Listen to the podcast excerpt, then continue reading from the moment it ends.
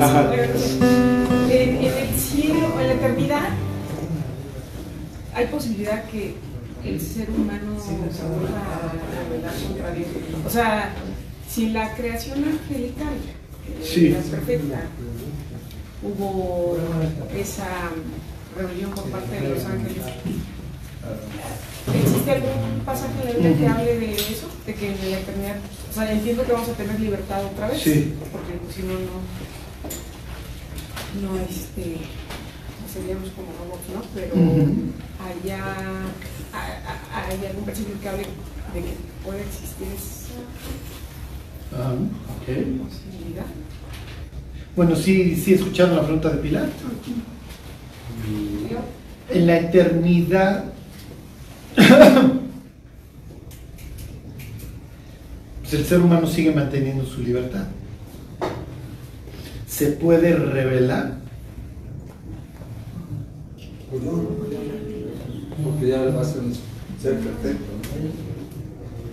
Pero los ángeles también eran, ¿no? Sí, porque si los ángeles se revelaron y están allá, pues vamos a tener todavía libre albedrío. O sea, no, o sea, no se Con puede, libre albedrío. pero sí lo hacen. Yo digo que no. Pero Cristo ya pagó. Ok, pero Cristo ya pagó, algo tiene que ver, dice Raúl, algo debe de tener que ver eso, ¿no? A ver, yo creo que el revelarte es una desobediencia. ¿no? Entonces, entonces, en ese sentido, si tú ya eres puro, porque Cristo ya pagó por ti, no, tienes, es- no debes tener ese pensamiento para revelar, creo yo. Ok, y Prudencio dice, no, ya no hay libre albedrío allá, No, ¿no? No, no, no. ¿O sí? no. No creo. Bien. Inciso A. Inciso A, muy bien, o sea, fíjense. Sí, sobre todo los demás.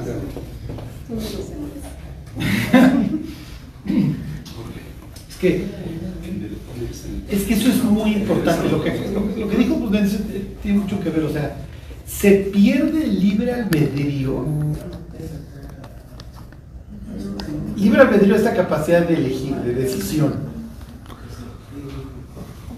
Ok, ¿y ¿qué dice Roger? Roger dice no, porque ya eres perfecto. Sí, ya se supone que ya estás en con los buenos, decirlo así. Ah, exactamente. Entonces, sí, la pregunta, y Pilar diría, siendo abogada, bueno, contraria, diría, sí, pero los ángeles también estaban en perfección, ¿no? Sí, pero en este caso no está el diablo, le está alimentando de alguna u otra forma, creo que Pero Bueno, Juan echa otro ingrediente, el chamuco ya no está, ya, ya no está patentado. Pero lo vuelven a soltar, ¿no? No, ya en la Bueno. En la eternidad ya no, obviamente ya, ya lo lanzan al lago de fuego, ¿no? Pero sí debes de poder pensar, bueno, decidir, ¿no? Porque de alguna manera, de, de algún lugar le salió la idea al diablo al inicio. Claro, Exactamente, de algún lugar le salió el diablo. Se perdió. De algún lugar. De algún lugar, exactamente. Y el cuate pues caminaba en el Edén, es lo que dice la Biblia. Perfecto eras en todos tus caminos, tú eras el sello de la perfección. O sea, el, el que tú seas el sello de la perfección implica que contra ti se compara lo demás para ver si es perfecto o no. Ajá, entonces si tú querías ver si algo era perfecto, a ver, compárenlo con este cuate. Ajá. Ok, y en esas condiciones, fíjense el mitote que armó y que sigue armando. Bueno, no sé, que eh, estas respuestas es muy importante que ustedes las, las saquen de la Biblia, ¿ok? Digo, partimos de la base de que el ser humano tiene libre albedrío porque así arranca nuestra historia. En el centro, en medio del huerto, tienen los dos árboles. ¿Se acuerdan? Entonces está esa expresión y en medio del huerto pues, te los pongo los dos en el medio para que de alguna manera tengas este, roce con ellos y a ver cuál agarras, el de la vida o el del conocimiento del bien y del mal. Ya saben de cuál agarramos. Este, ok. Bíblicamente, ¿cuál sería la respuesta? Si yo le dijera a Roger que tiene razón, ¿dónde- y él diría, pues es que ya somos perfectos, ¿dónde diría eso?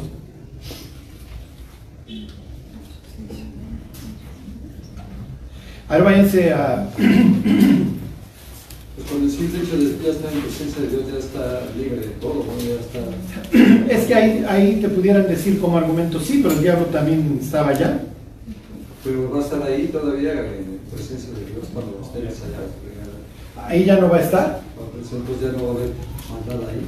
Sí, pero lo que quiero que vean es que no es porque no esté el chamuco. Ajá. A ver, váyanse Hebreos 10. La palabra que dijo Roger está ahí. Él dijo es que ya vamos a ser perfectos. Hizo perfectos para siempre a ¿Quieres qué? Bien. 10, 14. Sí. Dice, porque con una sola ofrenda, está hablando de sí mismo, de la ofrenda en la cruz, hizo para, hizo qué? ¿Para cuándo? Para siempre. Ajá, para siempre. Entonces, ¿por qué si ya nos hizo perfectos, por qué seguimos utilizando nuestra libertad para fallar? ¿Por qué? El pecado está en la carne. Exacto, el pecado está en la carne, es parte de nosotros. Entonces piensen, Dios coloca en un jardín que, que llama Edén, ajá, dos árboles. ¿Ok? La Biblia no aclara en ese sentido que tenga nada especial, uno es el de la vida y otro es el del conocimiento. Vas a conocer, vas a distinguir, o sea, ya vas a saber lo que es que atropellen a alguien delante de ti, pierda la vida. Sea, vas a conocer la maldad, todo el vacío, el, desorden que habla la historia en Génesis 1.2, ¿se acuerdan? Entonces vas a conocer esto, lo que es el desorden, el caos, la ausencia de propósito, el dolor, la depresión, la ansiedad, todo lo que acompaña. El miedo. Entonces, ¿qué? Ahí está el ser humano. Tiene acceso a los dos, los dos los ve, con los dos convive. ¿Qué implica esto? Esto implica una elección. Si me explico, yo puedo elegir. ¿Ok? Entonces eso, pues, esto te manda un mensaje muy claro. Libertad, eres libre. Y vas a conocer el bien y el mal. Y efectivamente, ¿qué es lo que dice Dios? El hombre ya es como uno de nosotros, conociendo el bien y el mal. Y entonces dice Dios, no, no vaya a estirar la mano el cuate y vaya a comer del árbol de la vida. Y entonces lo larga. ¿se acuerdan? Norte, sur, y lo larga para acá, ¿se acuerdan? Tú lo larga, ya, vete. ¿Por qué no le deja comer del árbol de la vida? Porque va a vivir para siempre, ya no va a morir. ¿Qué implica que no va a morir? Que no se puede acercar nuevamente a Dios. Bueno, no podría regresar a Él ¿Por qué no podría regresar? por el pecado, ¿no? O sea, ya lo desterró y ya no podría regresar. No ¿Qué? significaría que ya no buscaríamos la vida eterna. ¿Qué pasa si Adán, después de la caída, él ya sabe que está desnudo, algo ha sucedido, come del árbol de la vida? Se quedaría ya. Sería eterno. Sería eterno, exactamente. Eternamente mal. Ah, exactamente. Ajá. Acuérdense lo que dice la historia, eres polvo y al polvo vas a regresar. Si tú te mantienes así, como eres un ser tripartita, ¿se acuerdan? Espíritu, alma y cuerpo, esto lo vas a dejar podrido para siempre. ¿Ok? Porque acuérdense que estamos entrelazados. Pero te va a dar la oportunidad de que vuelvas a nacer, entonces renaces espiritualmente. La conversión va a sanar las heridas del alma, pero eso te lo tengo que quitar. El recipiente está podrido. ¿Sí me explico? El recipiente está podrido. Entonces váyanse a 1 de Corintios, es lo que dice Pablo. Entonces cuando estemos en presencia de Dios ya no vamos a tener cuerpo. Sí, pero vamos a tener un cuerpo perfecto. Exacto, entonces ya no va a haber pecado. ni nada. Exactamente, Ah, y el, y el punto es este, aunque el diablo llegara y te dijera, oye, A, B o C, no, ya soy perfecto, ya soy como tú en ese sentido. ¿Sí me explicó? O sea, y me puedes ofrecer lo que quieras, pero ya no me voy a ir porque no tengo necesidad de nada. Aunque me la intentes crear. ¿Sí me explicó? Oye, es que tú eres chava. No, me vale, o sea, no, no lo soy. Ajá. Corintios primera qué? Este. Ok. Eh, 53, 15, 53.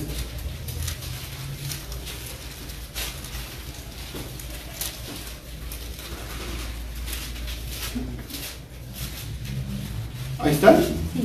Dice, ¿por qué es necesario que esto corruptible, en el instante que Adán pecó, ya se quedó podrido? ¿Ok? Entonces Adán necesita ser transformado, pero para ser transformado necesita ser despojado del cuerpo que trae, por eso va a morir. ¿Por qué es necesario que esto corruptible se vista de incorrupción y esto mortal se vista de inmortalidad? Entonces, el orden es, ok, ya, te largo, traes un cuerpo que se va a desintegrar, te doy chance de que te arrepientas espiritualmente y cuando mueras, te completo el trabajo y te doy un cuerpo perfecto. ¿Sí se entiende? Ok, este 47, 15, 47. Dice, el primer hombre es de la tierra, terrenal, eso quiere decir Adán. Ad- Adán, Adamá es tierra, entonces realmente es terrícola, si se entiende terrestre. Humano, a veces en la Biblia se, puede ser Ish, hombre, o Adán, este, sería la terrestre. ¿ok? Porque fue tomado de la tierra. Dice, el segundo, el, seg- el segundo hombre que es el Señor es del cielo. ¿Cuál el terrenal? Tales también los terrenales. ¿Y cuál el celestial? Tales también los celestiales. Y así como hemos traído la imagen del terrenal, traeremos también la imagen del, del celestial. Pero esto digo, hermanos, que la carne y la sangre no pueden heredar el reino de Dios, ni la corrupción hereda la incorrupción. Y entonces viene el tema este del rapto. Y aquí os digo un misterio, no todos dormiremos, pero todos seremos transformados, todos. O sea, el ser humano necesita ser transformado. ¿Sí se entiende? Entonces, cuando una persona muere, ¿qué es lo que espera? La resurrección. ¿Ok? Su alma y su espíritu ya, al momento de la conversión sanaron. Y el alma también, o sea, va a quedar perfecta hasta, hasta después de la muerte. ¿Ok? Y entonces dejas una persona perfecta después de la muerte, pero antes te necesito despojar de esta porquería.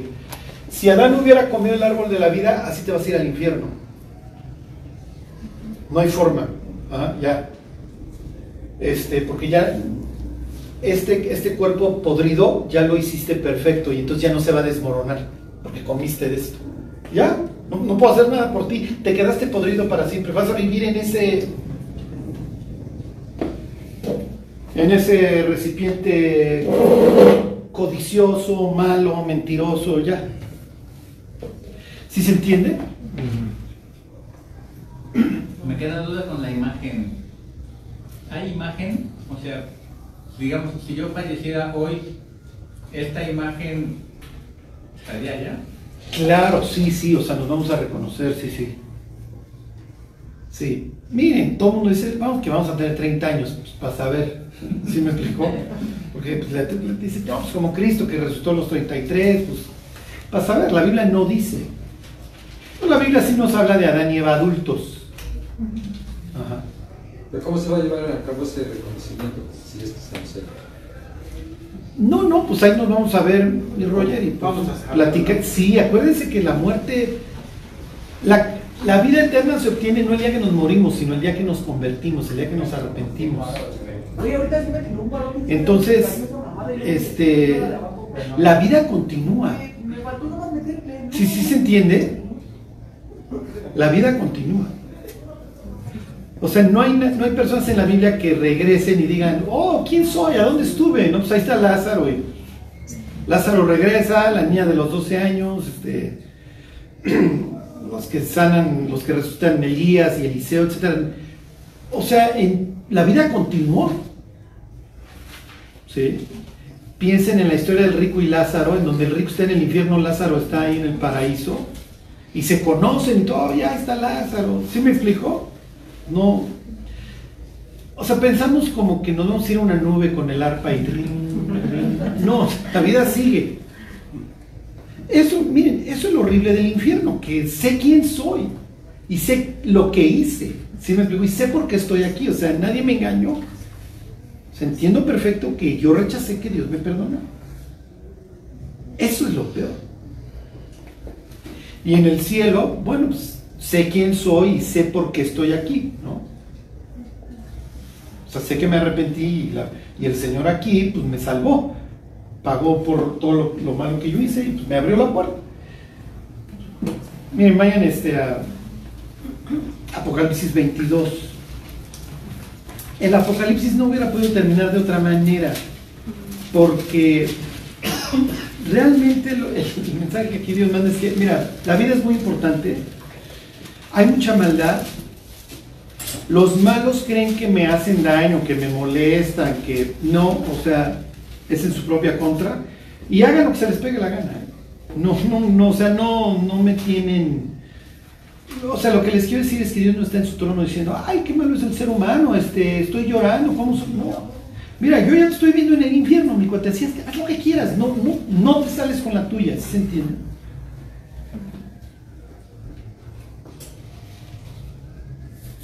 Bueno, fíjese, es 22.10, 22.11. Dice, el que es injusto, sea injusto todavía.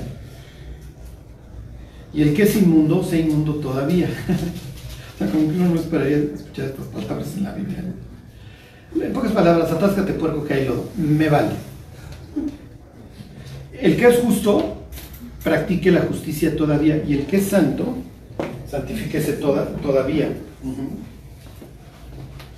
Entonces Dios dice, miren, ya mis cuates, yo voy a ganar, yo al final voy a establecer mi reino, yo voy a reconquistar el mundo y yo ahí voy a vivir con los que me quieran. El que no quiera venir, síguele, síguele los 50, 70, 80 años que te queden de vida, no me interesa. Lo que sí te digo es, unos van para acá y otros van para acá. Y en el instante que mueran, la voluntad de los que quieren servirme se queda fija, se fragua.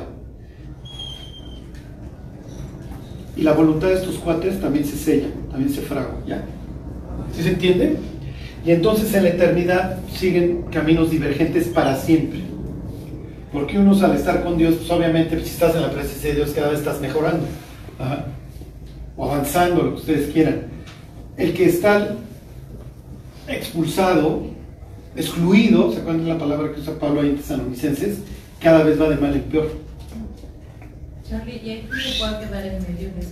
No, no, no, no. Sí, No hay purgatorio. sí, sí, ya. Ya, ya, ya, ya se fija la voluntad. Ajá.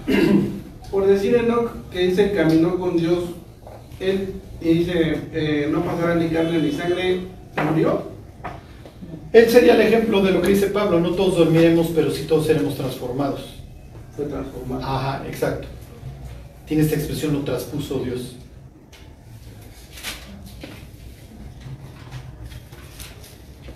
Bueno. Sí, sí, sí, sí, eso es muy fuerte eso. Entonces sí, efectivamente se mantiene la libertad del ser humano, pero ya soy perfecto, entonces ya siempre elijo bien. Puedes poner 18 litros de Nutella en Me hace los mandados. Si siempre vamos a estar el árbol. ¿Mandé? Sí te los puedes comer, el árbol de. Claro, no, no, y miren, o sea, pudiera estar enfrente el, el del conocimiento del bien y del mal, pues no, o sea, ya no me interesa.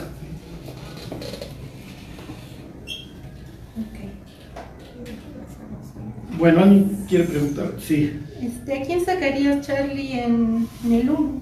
Sí. Dice, a ver, dice, ah, y dije al ángel que hablaba conmigo, ¿qué son estos? Porque aparecieron aquí cuatro cuernos. ajá. Y luego dice, me mostró luego Jehová cuatro carpinteros. ¿A qué se refiere, Charlie? Es lo mismo, este, son los destructores. Este, ahí mismo se lo dice, ¿no?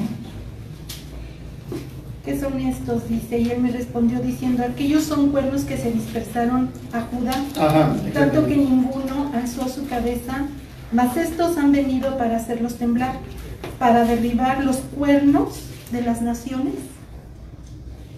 que alzaron el cuerno sobre la tierra de Judá para dispersarla. Entonces los carpinteros son Sí, ya, ya me acordé.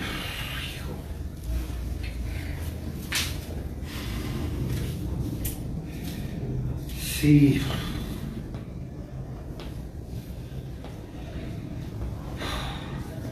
Los cuernos, bueno, a ver, para que se nos haga más fácil, ¿de qué habla el libro de Zacarías? Acuérdense, siempre tomen el tema del libro para que ustedes puedan interpretarlo. ¿De qué habla el libro de Zacarías?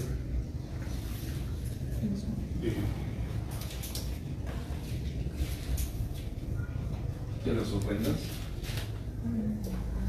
No, no, mi Henry, inciso A. ¿De qué habla el libro de Zacarías? ¿Tampoco no saben?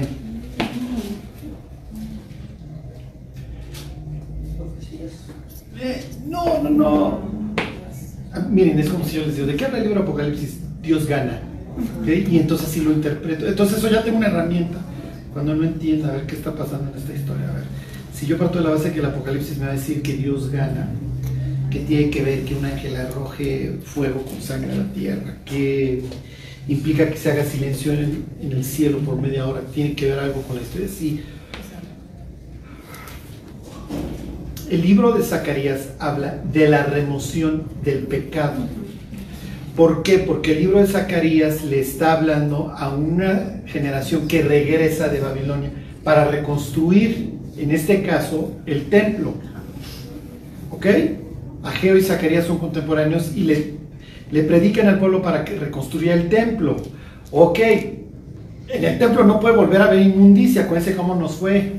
Época de Jeremías, exilio, etc.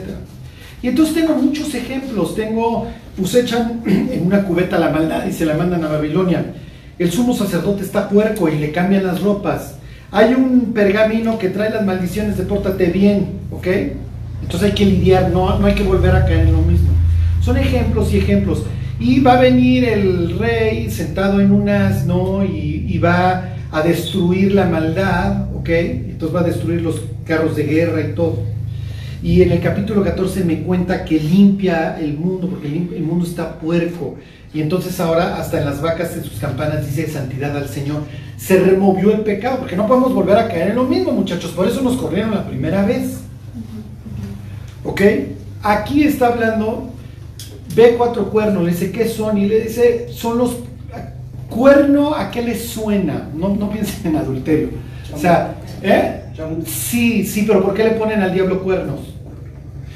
¿Qué es un cuerno? ¿Para qué le sirven los cuernos a un largo a un venado, a un toro? Exacto, para lastimar. Entonces, luego, luego, entonces los cuernos representan ¿eh? poder, poder. ¿ok? Entonces, con estos cuernos derrotarás a los reyes de Oriente, le dicen acá. ¿ok? Entonces, poder. Entonces le dice, ¿qué son esos dos cuernos que dispersan? Son los poderes que dispersaron a Israel y a, este, a Judá y a Jerusalén. ¿ok?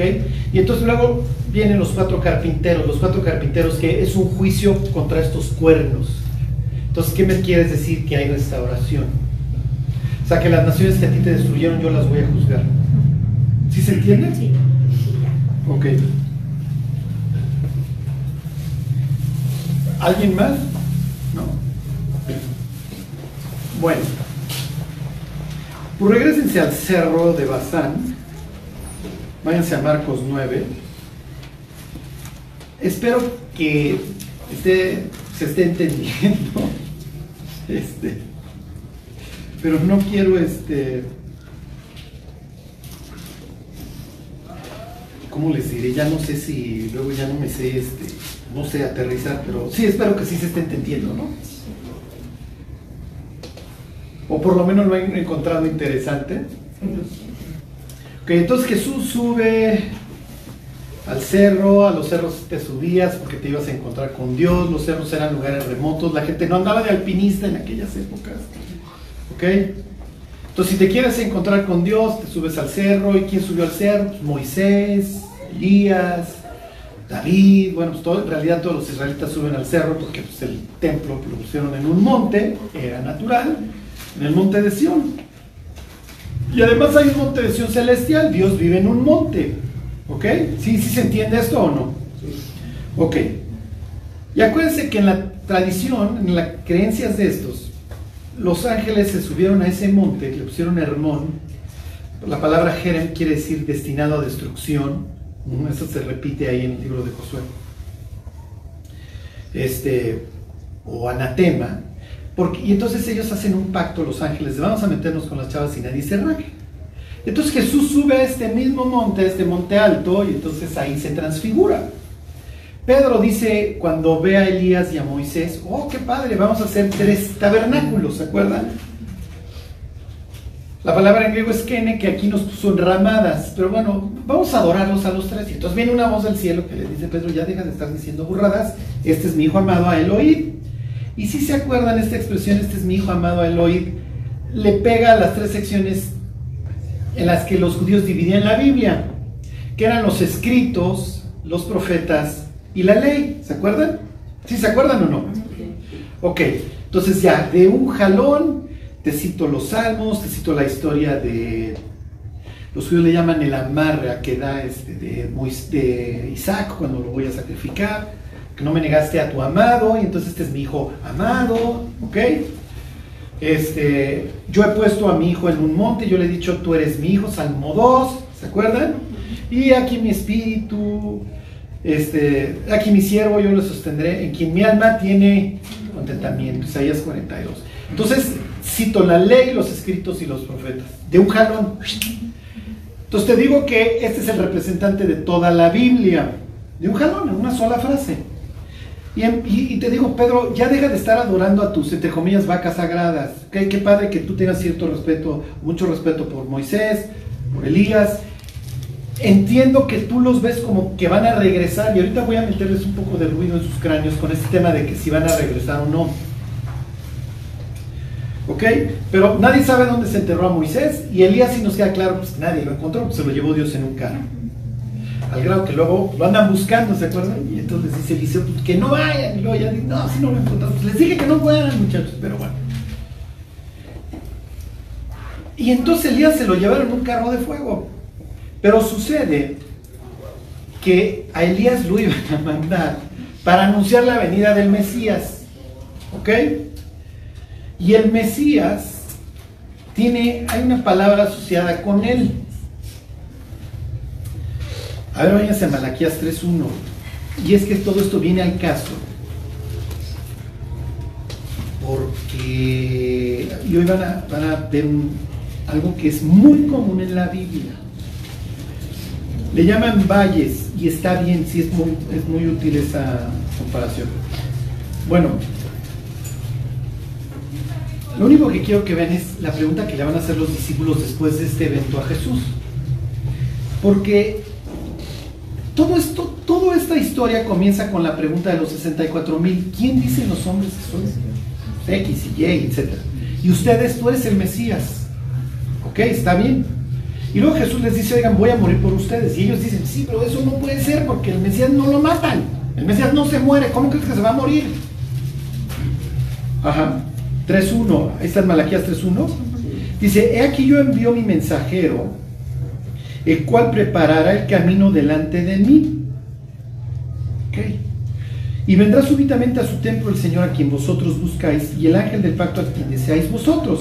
He aquí que viene, ha dicho Jehová de los ejércitos, ¿y quién podrá soportar el tiempo de su venida o quién podrá estar en pie cuando Él se manifieste? Entonces Dios dice, yo voy a venir, yo voy a ir para allá, ¿ok? Este, y, voy a mandar un mensajero que les avise, oigan, ahí viene, entonces pórtense bien, ¿ok? Arreglen el mugrero, muchachos. ¿Ok? 4.5, denle vuelta a la página ahí mismo en Malaquías. Entonces ya nos dijo que van a mandar un mensajero. El libro se llama Malaquías, Malach, mensajero, ya, Dios. ¿Ok? Entonces tiene que ver con un mensajero. Y es lo que dijo en el 3.1, voy a mandar un mensajero. Y entonces aquí en el 4.5 nos dice el nombre del mensajero. He aquí yo envío el profeta Elías. Mm, ok. Antes que venga el día de Jehová grande y terrible. Entonces, En el 3.1 te digo, oye, yo te voy a mandar un mensajero antes que venga el día de Jehová grande y terrible y va a venir súbitamente a su templo el Señor y a ver quién se puede mantener en pie porque ahí vengo. Y, en, unos párrafos abajo, ellos no lo tienen dividido, piensen en el pergamino en la antigüedad, no tienen los numeritos. Entonces tú vas leyendo y abajo te dice, oye, voy a mandar a Elías. Si tú eres en el siglo V antes de Cristo un israelita leyendo esto, y antes leíste que Elías se lo llevaron en un carro de fuego, ¿qué piensas? Exactamente, que va a regresar. ¿Y a qué va a regresar? Va a regresar a avisar que ahí viene Dios. ¿Están de acuerdo? Ahora, si a Elías se lo llevaron en un carro de fuego, ¿ok? Ahora piensen ellos carruaje jalado por caballo, ¿ok? Pero en este caso, pues es de Dios, entonces la cosa tiene que relumbrar, etcétera, ¿ok?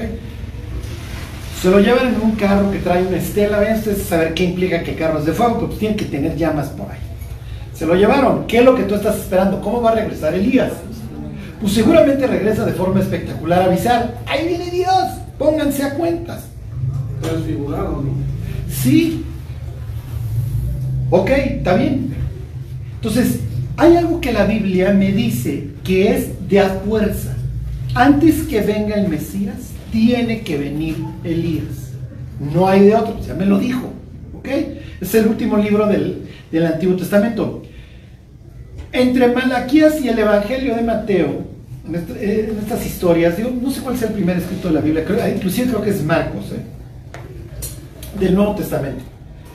Lo que les quiero decir es que entre, entre la predicación de Juan el Bautista y Malaquías le llaman la época del silencio. Que de silencio no tiene nada, porque ahí tienen toda esta literatura del segundo templo, que los israelitas no la consideraron inspirada, entonces no la incluyeron. ¿Ok? Pero todo esto va informando sus nociones. Y entonces cuando llegamos nosotros al Antiguo Testamento hay un chorro de cosas flotando en el cerebro de ellos. ¿Ok? Por eso a veces no entendemos las discusiones. Lo que nos queda claro es que va a venir Elías. Hasta la fecha los judíos, en su 14 de Nisan o de Aviv, es el mismo mes, cuando celebran la Pascua, cuando le llaman ceder, ceder nada más quiere decir orden, porque la cena lleva un orden, le dejan un lugar en la cena a Elías. Entonces está el abuelo y se pone a platicar del éxodo, lo que ustedes quieran, son muy religiosos. Y entonces está cenando la familia, piensa en nuestra Navidad, ¿ok? Y entonces invitas a toda la familia. Pero piensen en una Navidad en donde siempre dejaras un lugar libre. Nosotros esperaríamos paganos Santa Claus, ¿ok? Ellos esperan a Elías.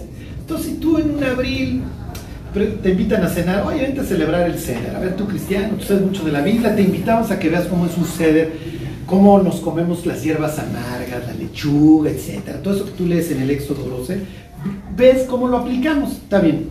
Y entonces tú llegas y dices, a ver, somos 9, 10 gentes y hay 11 lugares. ¿Por quién faltó? Y ellos, ¿qué te dirían que quién faltó? Elías.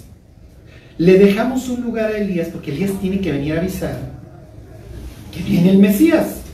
Y como estamos esperando, pues imagínate, conflicto árabe-israelí y los campos de concentración y las expulsiones y las persecuciones y la Inquisición y años y años de sufrimiento desde el exilio, desde la caída del muro. Nos han conquistado todos, este, asirios, babilonios, persas, griegos, romanos. Nos han maltratado rusos, alemanes, romanos, todo el mundo nos carga la mano. Lo que más anhelamos es que venga Elías y que nos diga, ya viene el Mesías. Y entonces tú le dices al paisano que te invitó, ¿y para qué quieres que venga el Mesías? Y él te va a decir, porque el Mesías va a qué? Poder.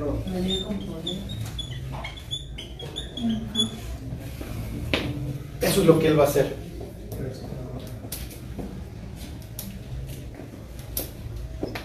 ¿Ok? Ok, entonces va a venir Elías. Entonces, cuando bajan del cerro, ahí les va ahora sí que viene todo este, todo este rollo de Elías y etcétera. Pedro sale con la barbarie de vamos a hacer tres tabernáculos y sale Dios y dice, a ver, Pedro, deja de estar diciendo burradas, este es mi hijo amado, este es Dios, este es el Mesías, este es Salmo 2. Ok, es el bueno. De repente desaparecen Moisés y Elías de la escena y está además Jesús. Ya no está en su transfiguración, dice, vámonos. Es un mensaje para los discípulos y para los ángeles, acuérdense, para los, los rivales, ¿ok? Los enemigos, como le quieran llamar.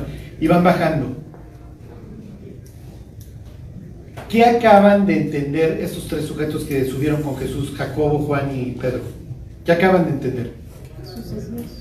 Sí. Vayan ustedes a saber hasta qué punto dicen es Dios.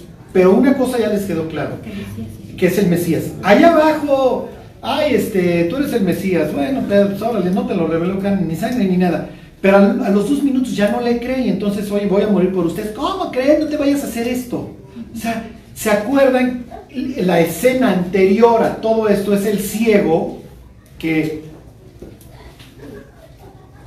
ya ves y el cuate dice, no, o sea, así se acuerdan, veo, los, veo las cosas como árboles y entonces otra, otra pasada. Ya, ya veo claramente. Obviamente esa, esa escena antecede porque es lo que le está pasando a los discípulos. Los discípulos, tú eres el Mesías, sí, pero todavía ves muy borroso, Pedro. Te subo al monte, que es donde tradicionalmente pues, encontramos con Dios. Efectivamente Dios viene en una nube, es su medio de transporte en los salmos, ¿se acuerdan? Entonces llega Dios en su carroza, en este caso en su nube, y les dice, esto es misma escena del Éxodo, en el Éxodo viene en una nube también con Moisés. Entonces esto es algo que para ellos no es extraño. Entonces viene Dios en una nube, dice, este es mi hijo amado, a oír. En ese instante, ok, este es el bueno, este es el Mesías ya, este nos queda claro, este es el ungido de Dios, este es el que esperábamos. Y entonces le dice Pedro, le preguntan los discípulos, entonces ahí van bajando y le dicen, oye Jesús, ya vamos a, descararnos, ya vamos a bajar la baraja, nosotros no, te, no entendíamos, no te creíamos. ¿Por qué dicen los escribas que es necesario que venga Elías primero? ¿Por qué? ¿Qué le están diciendo a Jesús? A ver, tú eres el Mesías, pero ¿por qué dicen los escribas, que son los que le saben, que Elías tiene que venir primero?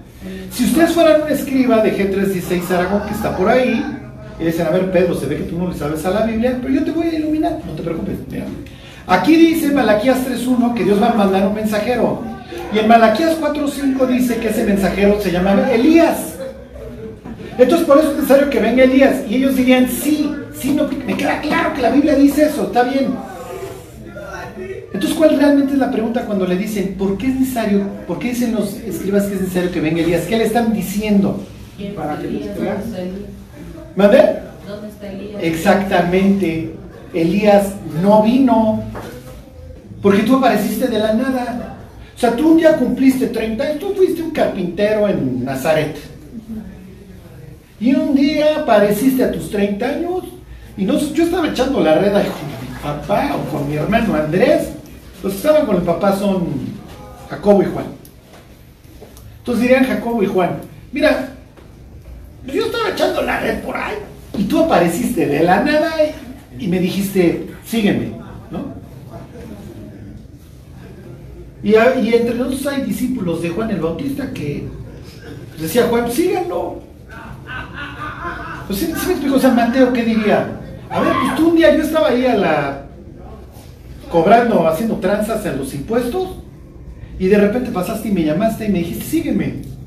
Ah, yo dije, ay, es el, predicador que está de moda y es un gran maestro y pues ya tiene cierta fama. Y, hijo, si, si yo puedo enmendar mi camino con Dios, pues voy a seguir al maestro este. Pero yo no vi ningunas llamas, ni ningún día ardiente como horno, ni nada.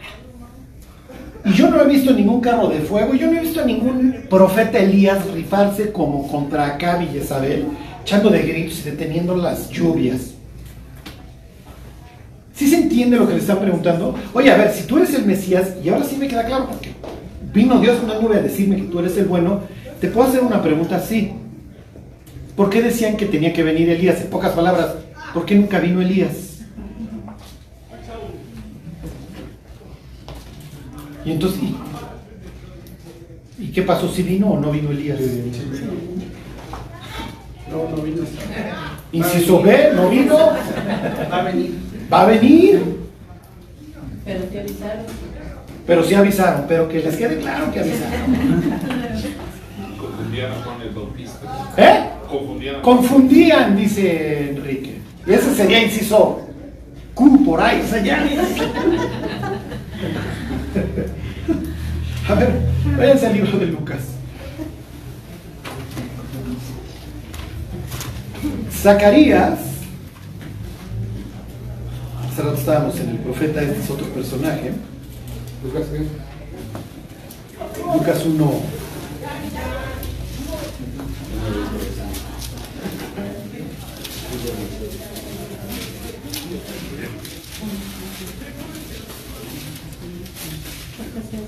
A ver, ahorita se las complico. Váyanse al 1 67. 1 67 de Lucas. Zacarías quiere decir Dios recuerda.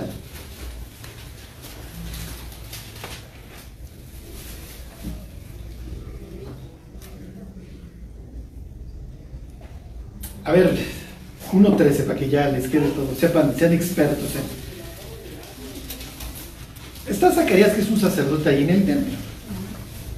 Y entonces llega un ángel, llega un mensajero y le dice a Dios, recuerda. ¿Ok?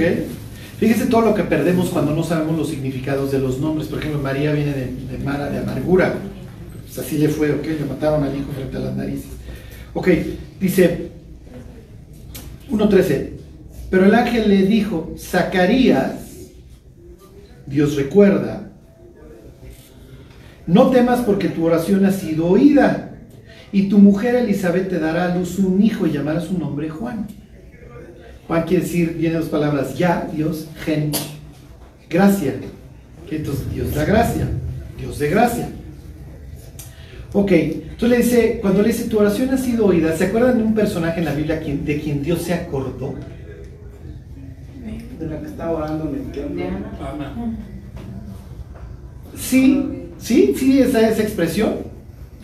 Dios se acordó de Ana, no me acuerdo, pero, pero el caso de Rebeca. ¿Ok? Entonces, Dios se acuerda, a ver, te llamas Dios se acuerda y te dice, no, y tu oración ha sido oída. O sea, entonces tienen esta remembranza de que Dios se acuerda de, de un vientre que es estéril y lo abre. Y entonces Elizabeth, la esposa de Zacarías, le, le promete, mira, ya estás grande, como, a, como Abraham y, ¿cómo se llama? Sara, ustedes van a tener una concepción milagrosa y vas a tener un hijo muy especial. Esa es la idea, así como Isaac fue especial, pues también va a ser especial. Ok, ahorita me regreso más a esta historia. Lo que quiero que vean es que no es de a gratis que este señor se llama Zacarías, porque Dios se acordó de él y de su esposa y entonces le da el privilegio de que tenga este hijo. En el cerebro de Zacarías, este hijo es alguien muy especial.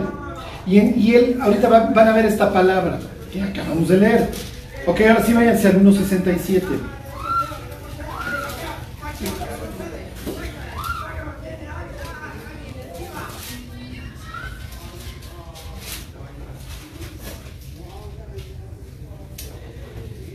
Dice 1.67, y Zacarías su padre fue lleno del Espíritu Santo y profetizó diciendo,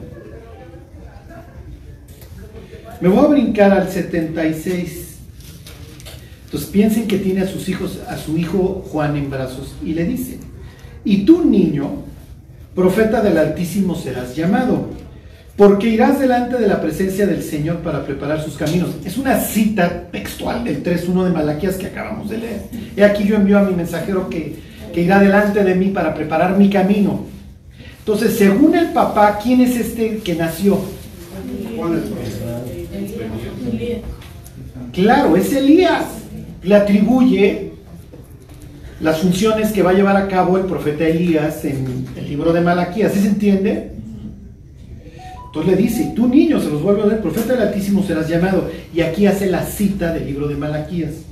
Porque irás delante de la presencia del Señor para preparar sus caminos, para dar conocimiento de salvación a su pueblo, para perdón de sus pecados, por la entrañable misericordia de nuestro Dios con que nos visitó desde lo alto la mañana. O sea, ya nos va a salir el sol, que es otra profecía de Malaquías. Pero ustedes que esperan en mi nombre va a salir el sol de justicia, ¿ok?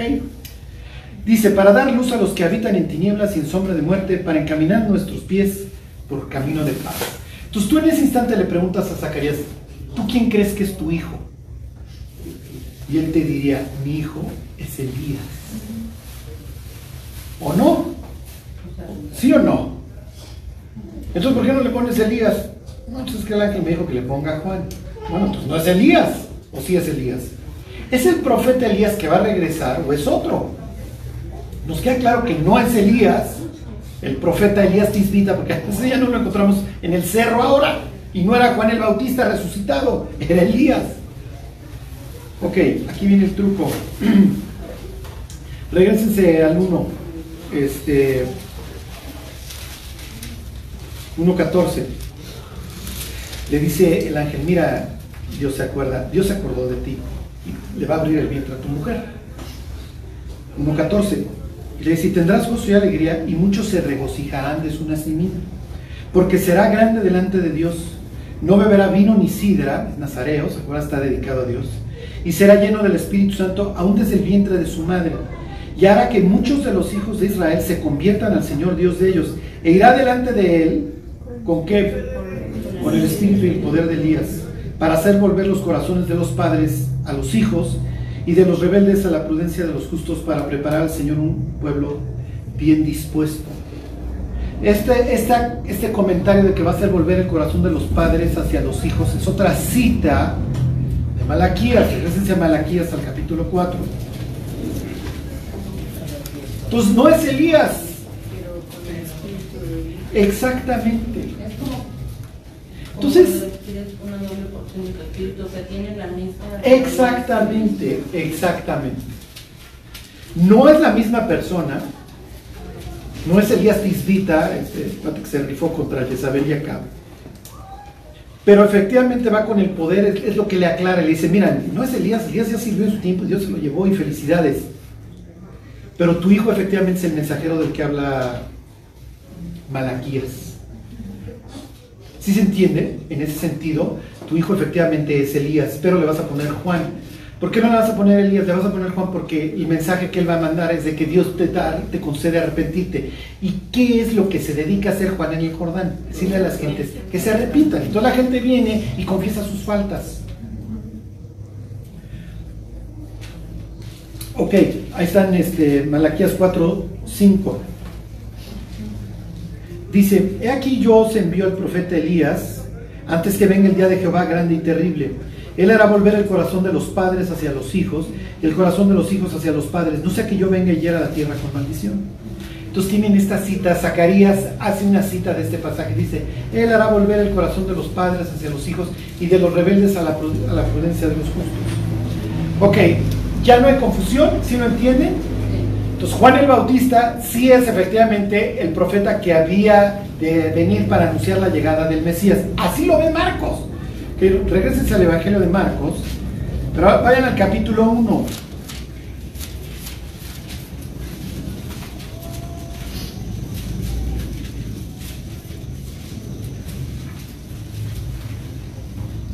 Ahí está.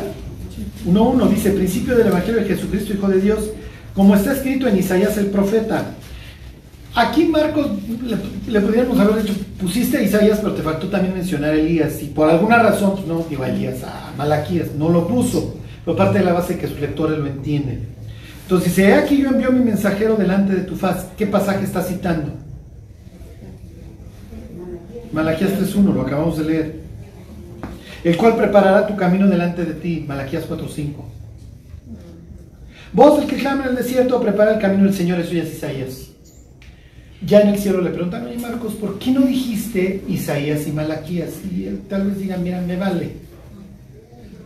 Con haber citado a Isaías me bastaba para que la gente entendiera que esto era un profeta que ya se había anunciado desde la antigüedad. ¿Sí se entiende?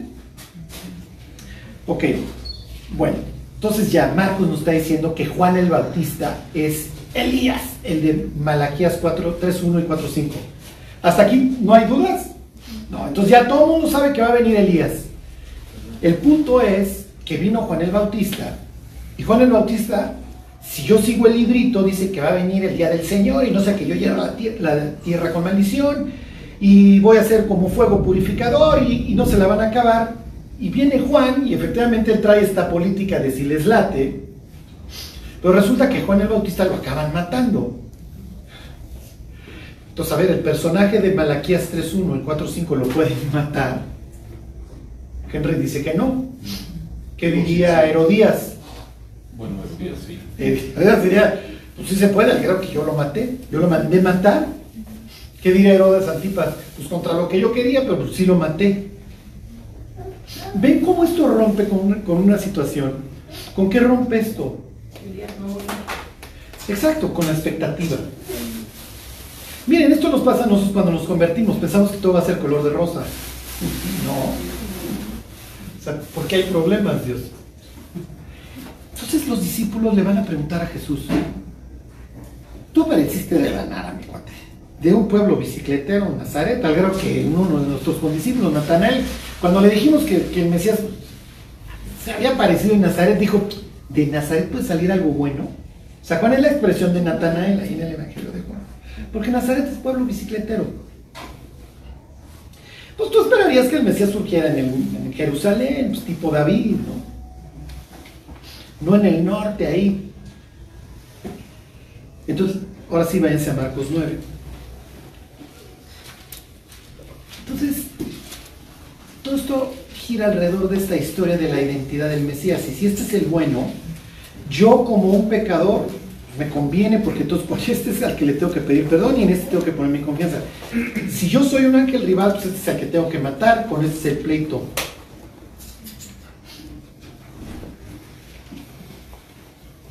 Ok. 9, 7.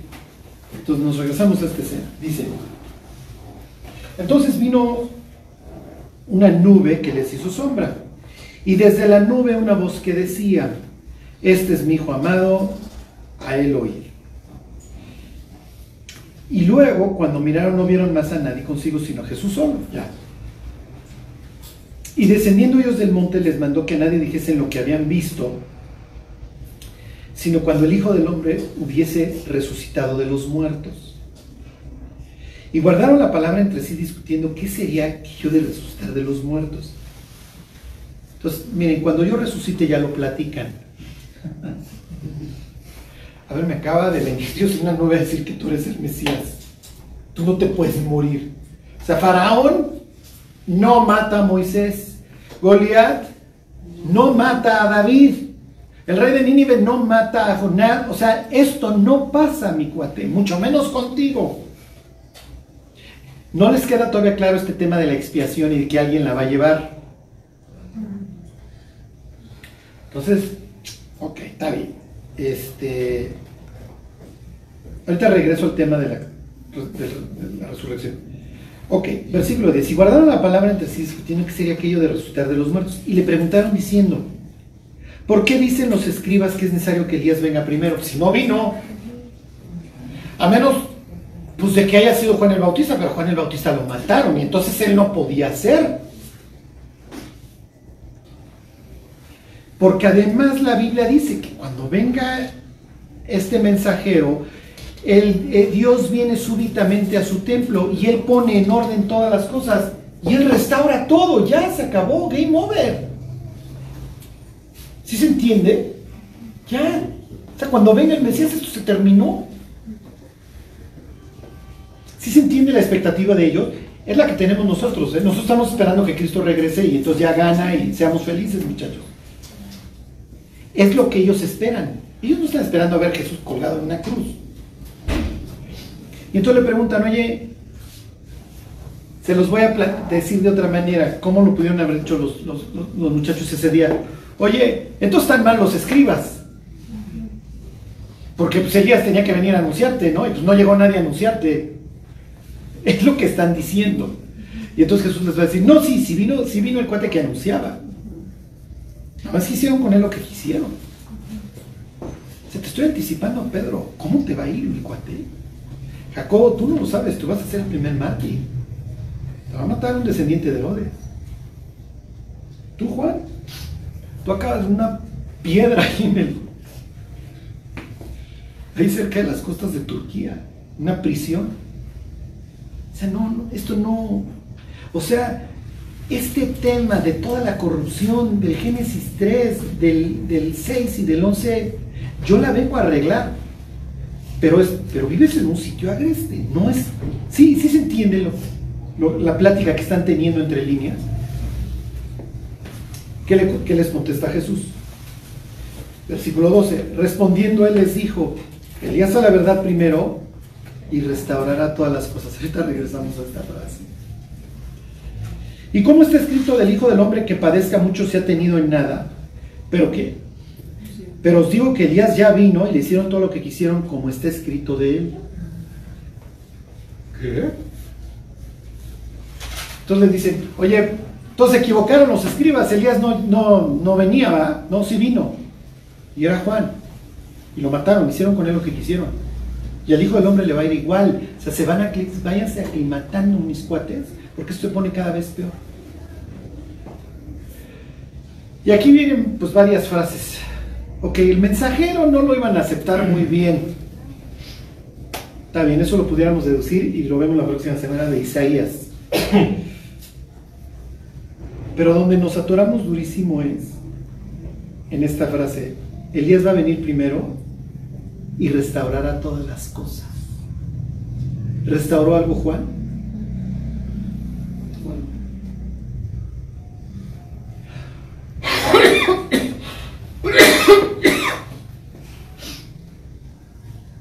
Es la segunda vez que Jesús en esta historia toca el tema de la resurrección. Regrésense tantito ahí al, al, al 8.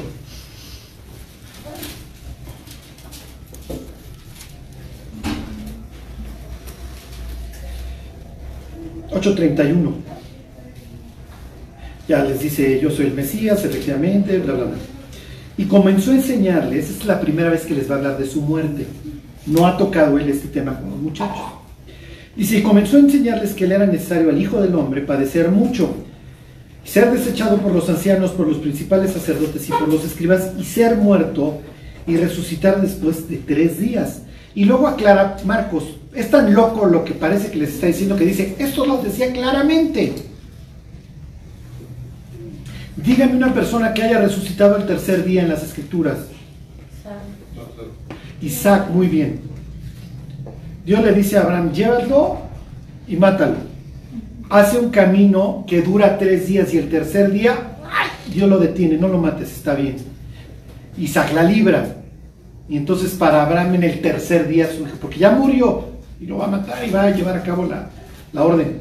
Y en el tercer día lo recupera de entre los muertos, porque este mi hijo era muerto y ha resucitado. Es una especie de, del pródigo, ¿ok?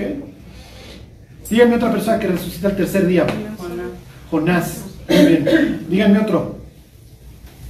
Les falta uno que es también muy. ¿Quién? Lázaro. No, no, acuérdense que Lázaro ya tiene varios días de muerto. No, no, del Antiguo Testamento. ¿Cómo hace mi hija? Esther, ayunen por mí y el tercer día me presento delante de Azuero. Acuérdense que ella la van a matar. Tiene un 99% de probabilidades de que la maten. Que no se puede nomás llegar a presentar al rey porque el que se le presente así lo matan. Y Basti había hecho oso y había hecho pasar oso al rey. El rey no se puede dar el lujo de andarle perdonando la vida a la siguiente reina que se le suba las barbas. Y Esther sabe, me van a matar. Siempre ya me dijo mi primo Mardoqueo que pues, eventualmente también me matan por el decreto de Amán, que yo no la voy a librar por más que me esconda, y que lo más fácil es que llegue al trono para este momento. Así que oren por mí, ayunen, y el tercer día, pues abro las puertas y si perezco, que perezca. Y entonces al tercer día ella resucita.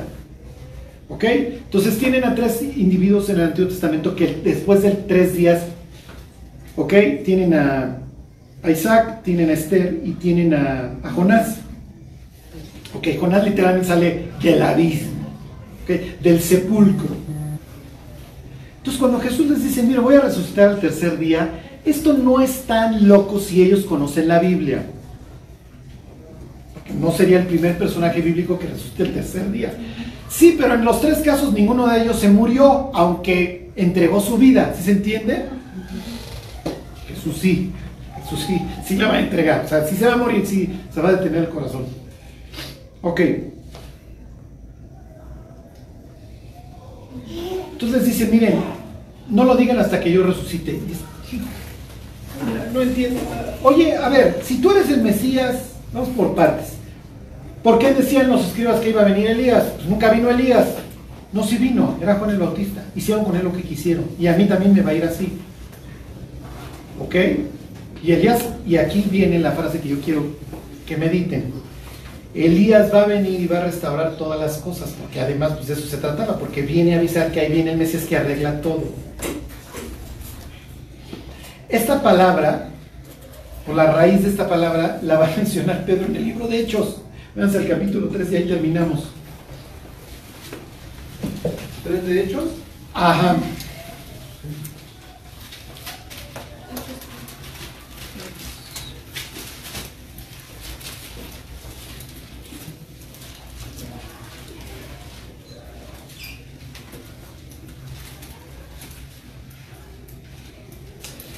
Este.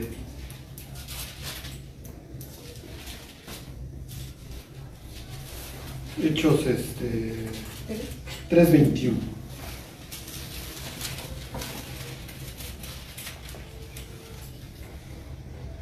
Se lo leo desde el 19. Entonces está ahí su, es una predicación ahí de Pedro famosa, ¿no? Les dice, así que arrepentíos y convertíos para que sean borrados vuestros pecados, para que vengan de la presencia del Señor tiempos de refrigerio, que ya se va a arreglar la cosa. Y Él envía a Jesucristo que os fue antes anunciado. Le hace que regrese Cristo y entonces ya vengan estos tiempos buenos. Dice, a quien de cierto es necesario que el cielo reciba hasta cuándo? Hasta los tiempos de la restauración de todas las cosas de que habló por boca de sus santos profetas, que han sido desde tiempo antiguo.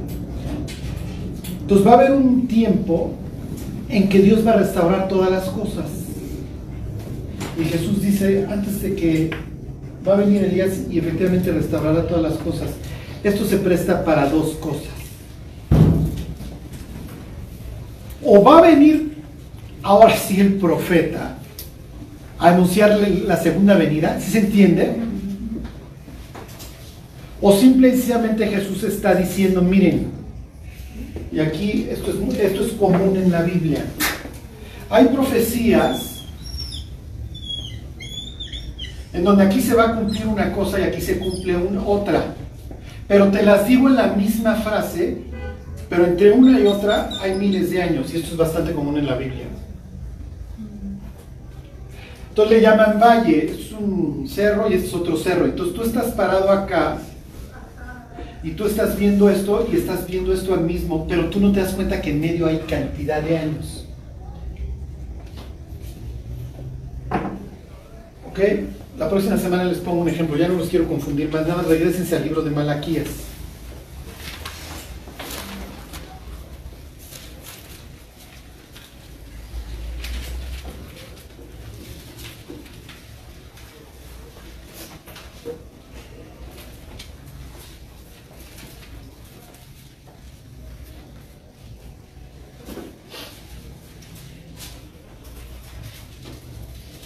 Ok.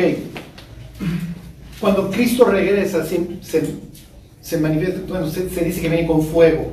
¿ok? O sea, cuando los elementos ardiendo serán quemados. O Cristo dice, según el Tesalonicenses, viene en llama de fuego. ¿Ok? Bueno, entonces dice 4.1, ¿ahí están? He aquí que viene el día ardiente como un horno, y todos los soberbios y todos los que hacen maldad serán estopa. ¿okay? Ya se chamusca así. Aquel día vendrá, aquel día que vendrá los abrazará, ha dicho Jehová de los ejércitos, y no les dejará ni raíz ni rama. Ese es el, ok, esto es Apocalipsis 19, ya viene Cristo y arrasa.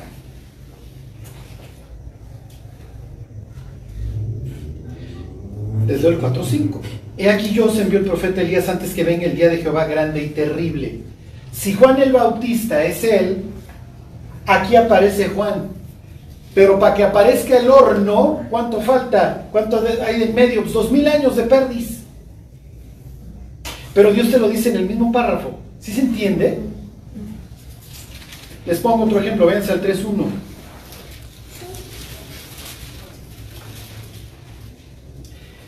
uno He aquí yo envío mi mensajero, el cual preparará el camino delante de mí, y vendrá súbitamente a su templo el Señor a quien vosotros buscáis. Y el ángel del pacto a quien deseáis vosotros, he aquí que viene, ha dicho Jehová de los ejércitos, ¿y quién podrá soportar el tiempo de su venida? ¿O quién podrá estar en pie cuando Él se manifieste? Esta expresión está en Apocalipsis 6, cuando, el cielo se abre y viene bajando Dios. Porque el gran día de su ira ha llegado. ¿Y quién podrá sostenerse en pie? Entonces, por un lado te digo que va a venir el mensajero, que aparece en el año 30, o 0, como le quieren. Pero la consumación, finalmente, la restauración de todas las cosas tiene lugar acá. Sí, pero te lo estoy diciendo en la misma frase, ¿sí se entiende? Entonces, para el lector es una cosa que viene el profeta a anunciar la llegada de Dios y con Dios viene todo este juicio. Pero como son dos puntas de, un, de cerros yo no distingo el valle, a mí Dios me lo dice en una sola frase, pero no me dice que hay dos mil años entre una cosa y otra. ¿Sí se entiende?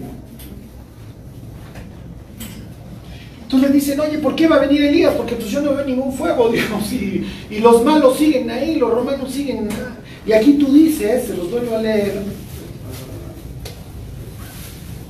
en el 4.1 que todos los soberbios, todos los que hacen maldad serán como estopa. Yo veo a Herodes Antipas organizando borrachera un día sí y un día también. Yo no lo veo como estopa. O sea, lo que los cristianos más adelante entenderán por el gran día del Señor, Apocalipsis, lo que quieran, regreso de Cristo, es lo que nosotros estamos esperando. Y tú me dices, va a venir Elías. Y cuando Elías venga a anunciar la llegada, pues inmediatamente vienes tú como fuego abrasador y te echas a los malos. Y vino Juan y lo mataron y ahora dices que te van a matar a ti también. Entonces, o sea, imagínense, después de la crucifixión, los discípulos escondidos y diciendo, todo esto de Malaquías no pasó. No pasó. Porque pusiera Juan vino y avisó y lo mataron. Y nunca llegó este día ardiente de Jehová y los malos siguen ahí, nunca fueron como estopa. ¿Va a pasar esto que dice el libro de Malaquías? Es lo que dice Apocalipsis. Que así pasa. Y entonces Apocalipsis se dedica a amplificar todas estas frases, te lo cuenta ya con lujo de detalle, a través de juicios de sellos, de copas y de trompetas. O de sellos, trompetas y copas. Es lo que nosotros esperamos. ¿Y entonces qué pasó? ¿Falló el plan de Dios? Va a venir Juan y restaurará todas las cosas, pero le hicieron lo que quisieron. Y Pedro dice más adelante, va a llegar un momento en donde se restauren todas las cosas. Entonces Juan sí efectivamente restauró o no, porque Pedro luego dice que es más adelante. Sí se entiende cómo ellos tienen esta idea. La próxima semana les enseño otro igualito en donde hay miles de años entre lo que dice un renglón y el otro, pero Dios te lo va contando como una historia de corridito. ¿Por qué? Y aquí está lo importante. Porque como dice el Salmo 90, para Dios mil años es como una de las vigilias de la noche. Entonces, entre si mil años son como el día de ayer que pasó, dijera Moisés y luego lo cita Pedro, Jesús diría, miren, vino el, ¿cómo se llama? Elías, en el tiempo mío vino hace dos días, en el tercer día yo regreso. Adiós muchachos, porque mi tiempo no es como el de ustedes. Entonces este valle que para ustedes es miles de años, entre la llegada del que anuncia y que yo venga con fuego, para mí son dos días. Tres días, si me tardo tres mil años. Para ustedes es un vallezote. Y entonces Dios, ya con esto termino y aquí viene lo importante para nosotros, la moraleja. Entonces este tiempo lo representamos así con un arenero. ¿Para qué sirve? ¿Para qué sirve? Exactamente. Es lo que dice el propio Malaquías. Dios emplea el matrimonio porque a Dios le gustan los seres humanos. Y entonces lo que dice, porque buscaba una descendencia para sí. Y como Dios quiere atascar su casa, pues ya la tiene, acuérdense su casa, aquí está en el domo y aquí estoy. Como la quiero atascar, muchachos, porque me caen bien, una buena voluntad para con ustedes. Yo me gozo en que nazcan muchas personas en el Inter y no retardo mi promesa, aunque algunos digan que me estoy tardando. Yo no quiero que nadie de estos perezca, sino que todos procedan al arrepentimiento. Entonces abro estos compases, la próxima semana les enseño este, Daniel 7, Miqueas 5, es lo mismo, mismas los vallesotes, en donde Dios da chance para que la gente nazca y se convierta. En ese sentido, cada persona que se pierde es un desperdicio. Es muy triste, porque la puerta está abierta. A veces tienes que arrepentir, tienes que querer. No solamente doy oportunidad que la gente nazca, le doy oportunidad a los que me siguen, ajá, aquí los ponemos con su Biblia, de que me sirvan, de que sean útiles, de que crezcan, de que se desarrollen, de que se multipliquen, de que trabajen en el negocio familiar. De que se gocen viendo las almas venir a mí, de que su vida tenga propósito. Oye Juan, ¿te quejas? Pues mire, no me gustó morir por la vía del cloroformo puro, corten la cholla, no es lo que esperan. Pero pregúntele al jefe, él dice que de los nacidos de mujer no hay uno como yo. Y pregúntele al ángel que anunció mi llegada. Va a ser grande, va a ser un gran tipo, no me quejo. Tengo un, lugar aquí. Ajá. Tengo un lugar. Mi, vida sirvió y efectivamente me dediqué a hacer que muchos se, se, pasaran de la rebeldía a la prudencia de los justos y que muchos padres empezaran a amar a sus hijos. Hice que muchos corazones se volvieran. Hice un gran trabajo. Anuncié la llegada del Mesías. Yo era Elías y en ese sentido, al que sustituye Elías posteriormente es Eliseo. La próxima semana vemos en qué se parecen Jesús y Eliseo, que no es ya gratis. En el Inter, ¿cuál es la moraleja? Juan ya tuvo su tiempo, ahora somos nosotros. Y si me preguntan, hacemos básicamente lo mismo, nos dedicamos a la conversión de los corazones. Y tenemos los mismos elementos que ellos. Bueno, pues vamos a orar y nos vamos. Dios te damos gracias por la vida de estos hombres que nos precedieron. Te pedimos, Dios, que tú pongas el mismo corazón y el mismo espíritu en nosotros, Dios, que la gente pueda encontrar a través de nosotros tu gracia, Señor. Tu perdón y tu buena voluntad. Ayúdanos, Dios, a anunciarte, pues como un Dios misericordioso que eres. Guárdanos, Dios, bendícenos. Y Dios, llévanos tener comunión contigo como lo tuvieron estos hombres. Te lo pedimos por Jesús. Amén. Amén.